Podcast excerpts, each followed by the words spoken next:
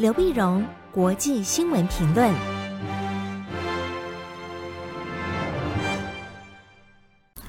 各位听众朋友，大家好，我是台北东吴大学政治系教授刘碧荣，今天为您回顾上个礼拜重要的国际新闻呢。第一个，我们先看美国，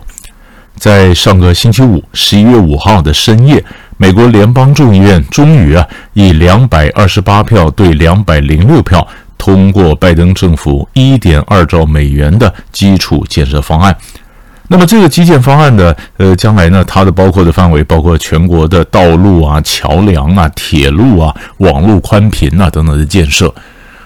我们晓得美国的基础建设呢，一直非常的落后啊，非常落后呢。可能过去很强，但中间就停滞了，一直赶不上现在后面迎头赶上的这些新兴国家，尤其对到中国大陆啊，更是赶不上，赶不上呢。所以美国的朝野啊都很急啊，那希望赶快的这个政府呢能够拨出多的预算，然后在这方面呢迎头赶上啊，那么这样才有将来跟中国竞争的一个一个底气。但是基础建设方案呢，在参议院通过以后，在众议院一直过不了，没有没有表决，没有表决，主要原因呢，就是现在执政的民主党内部分裂，分裂呢，民主党我们晓得，他基本上是主张大政府，可大政府里面又有分比较温和一点的，或者比较更进步一点的，更左一点的。更左一点的，呃，这进步派呢，那么这些众议员就表示，如果要我们通过这个基建方案呢，必须绑另外一个，就是社会安全网的这个架构预算。那社会安全网架构预算呢，嗯，几乎是包山包海啊。那么重建美国的整个中产阶级，而且花费也非常多，原来预算达到三点五兆美元之多。这民主党里面自己温和派的议员就反对。反正你这样子的话，呃，你不但要征税啊，共和党一定会抗议啊，而且你这个呃债台高筑啊，这将来国家的负担简直承受不了。而且很多的这个中产阶级的这建设，不必要一次就把它做完嘛，你可以逐步逐步来做。一下要这么多预算，只会造成这个呃钱的这个乱花，引发了更多的一个弊案啊。所以温和派呢就反对，反对呢，这民主党内部造成分裂以后。那么这个社会安全的这相关的法案过不了，那基础建设的法案也被绑架，也卡在这儿。卡在这儿呢，结果拜登总统当然非常急呀、非常急，所以他跟这个跟跟着国会议员一个打电话，跟他讲不行，老百姓呢现在引颈期盼的是要通过基建方案，你老党的基建方案，我民主党的这个声望不断下跌啊，那拜登总统自己的声望不断下跌，不断下跌，偏偏这时候又发生一个事情，就是十一月三号的时候呢，星期三的时候。美国的州长和地方首长选举啊，结果对民主党来讲是个挫败。挫败最典型的或最指标性的就是 Virginia 维吉尼亚州的州长呢，政治素人杨金打败了民主党前州长那么呃麦里考夫。那为什么他打败了一个政治素人出来。那拜登当时在选总统的时候，他在 Virginia 是赢的，而且超前蛮多的。就这州长一下选了输掉了。民主党输掉了，输掉了，证明老百姓对于拜登政府的各种建设，事实上等不及了，觉得他这个没有没有决断力哈，那么觉得蛮蛮憨的，对他的支持度呢，逐渐逐渐的就就就下跌，下跌让现在整个的呃美国各州里面呢，民主党的州长只有二十三个，共和党的州长是二十七个，二十七个，那所以这个整个局势好像有点变过来了。所以这个给民主党很大的压力，很大压力。所以拜登才是拜托这个各个各个民主党的众议员，这事情就不要挡了，先让他过了吧，先让他过了吧。所以终于呢，在星期五晚上，那么二百二十八对二百零六，民主党还是有一些呃众议员呢没有投。啊！但是共和党这边有一些众议员跑跑过来支持民主党的方案，这样的借了共和党一些跑过来，这才通过了。那么整个基础建设方案一点二兆美元。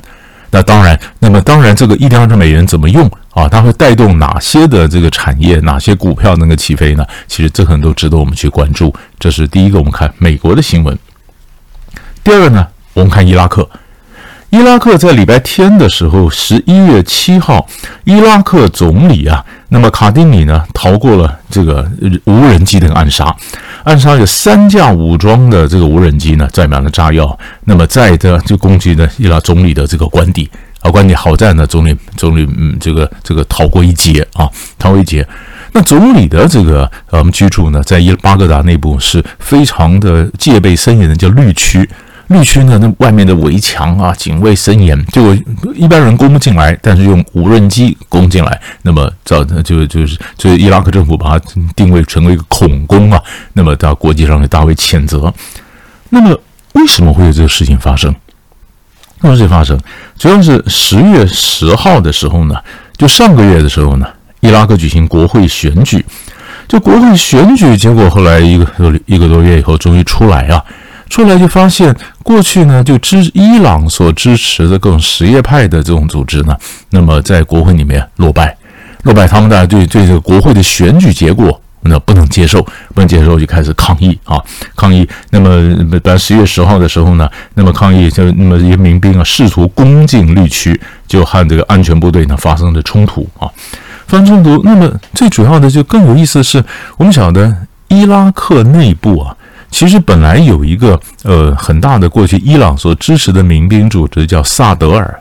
萨德尔呢，他本身是个是个传传教士啊，宗教领袖。那么他还是他的民兵，他他有他的这个政治势力啊。那么他本来是呃伊朗这边所支持，过去海山是逊尼派嘛，那什叶派的这些教士们当然都躲在伊朗。后来呃海山垮了以后，伊朗的人纷纷回来，所以萨德尔本来也是伊朗支持的什叶派的这个民兵的这个组织，还有他的政党。但是现在呢，他他变成民族主义了，他开始抗拒这个伊朗的势力。啊，那萨德尔这次在国会里面呢，哎，他是变成最大的赢家，他的集团得票最多哈。他抗拒这个呃，伊这个伊伊朗的势力，而且他跟逊尼派开始和解，跟基督徒开始和解啊，跟沙乌地、跟阿联酋也开始和解。哎，他的整个政策批变，本来就是非常非常的这个什叶派，现在是非常的民族主义。哎。过去美国跟他是对抗的，现在美国慢慢的跟他，哎，似乎可以走得越来越近。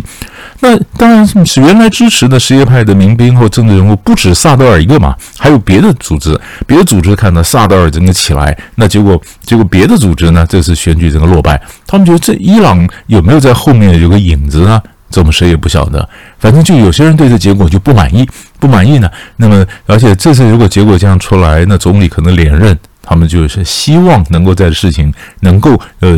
给政府一点压力，但也有人讲说，你用三个无人机去攻击总总理的这个官邸，这没什么道理，没什么道理，因为这也伤不了什么人啊。那么，所以有人说这只是警告，这是警告的政府以后还看了以后会动荡不安哈。他们说你这个选举本身必然有作票，不然萨德尔这派不会一下窜起来那么多，我们其他人损失那么多，其中必然有鬼。那以后你等着看。有人说这这不是要暗杀，这是一个政治警告。那也有一派说法说不是，这根本是自导自演。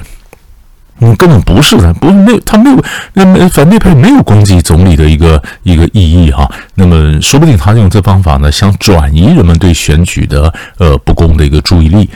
那不管不管怎么样呢，但是国际上呢，或者包括伊朗在内，嗯，大家各派都是谴责这个恐怖攻击。那这个事件呢，会有什么后续的影响？啊，对伊拉克内部的政治，或者对伊拉克和伊朗的关系，它会有什么深刻的影响？其实这个呃都很值得我们继续看。尤其我们发现伊拉克它是什叶派，它跟其他逊尼派的大佬，像沙乌地啊、跟阿联酋啊什么，如果都开始有建立关系的话，中东情势会有一些变化啊。这是我们可以看的一个脉络。最后一个新闻呢，我们看尼加拉瓜啊，尼加拉瓜也是我们在中美洲的一个友邦啊。尼加拉瓜在十一月七号的时候，礼拜星期日的时候呢，举行大选。就现任总统奥特加呢，奥蒂加呢，七十五岁的总统呢，他又四度连任，四连任得票率呢，当然也超过百分之七十五，四连任。但美国就批评这个尼加拉瓜的奥蒂加，你既不民主啊，你也不公平的这几个选举，因为他当总统，他太太是副总统。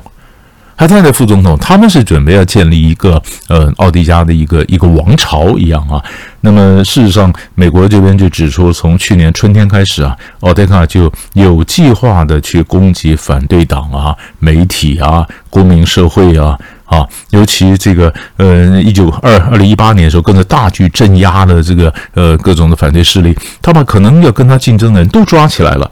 都抓起来了，所以他的呃是被认为是一九八零年代以来拉美的最大的规模的政治迫害，逮捕了至少三十六个反对他的政治人物，包括七个可能的总统候选人。那当然，奥特卡选举的时候，总要有一些小党去陪他选了。那那些小党呢，被呃当地人称为叫“蚊子党”，因为太小啊，太小。那么非常有意思的就是，但这件事情这么值得关注呢？因为我们过去看到拉丁美洲的呃都是右派的军事独裁，奥特卡是左派呀、他左派，他左派的就是也也开始军事独裁。他原来最早的时候串起来是一九七九年，他要推翻他前任的这个右派的独裁者苏莫萨，推翻了苏莫萨呢。一九七九年以后，桑迪尼斯塔就桑定政权的那个建立，桑定建立他是左派，左派呢，但是后来呢，呃，一九九零年的时候，当做了十几年，九零年选举选输了，九零年、九六年、二零零一年他都输。可是，二零零七年他又选赢了，他选赢了，赢了上来之后呢，诶，他提前摆出温和的一个做法啊。他说，现在跟美国维持关系，当然是要联合很多左派的政党，但是跟美国维持关系。但是慢慢的越来越专制，越来越独裁，越独裁，所以这个就很大的麻烦，因为你不断的镇压的结果呢，这样结果就大批的尼加拉瓜难民就跑，所以光是二零二一年，美国的边界所拘禁的尼加拉瓜来的非法的难民就达到五万个之多啊。就是尼加拉瓜是西半球第二穷困的国家，第二穷困的国家又进行这样左派的专制独裁，然后有大批的这个难民跑到美国，让美国觉得非常头大。好了，现在问题是该怎么处理？你该怎么制裁尼加拉瓜，而不会伤到尼加拉瓜的人民啊？你制裁这个呃总统，但是不要伤到人民，那怎么样才会有效果？所以拜登政府也非常的头大。啊！但是尼加拉瓜的问题创造了一个新的一个特色，一九八零年代以来最大的政治镇压，而一个新的朝代正在出现——奥特卡朝代。所以这个时候我们看到尼加拉瓜的情势。所以大概上礼拜呢三大块新闻就为您抓到这里，我们下礼拜再见。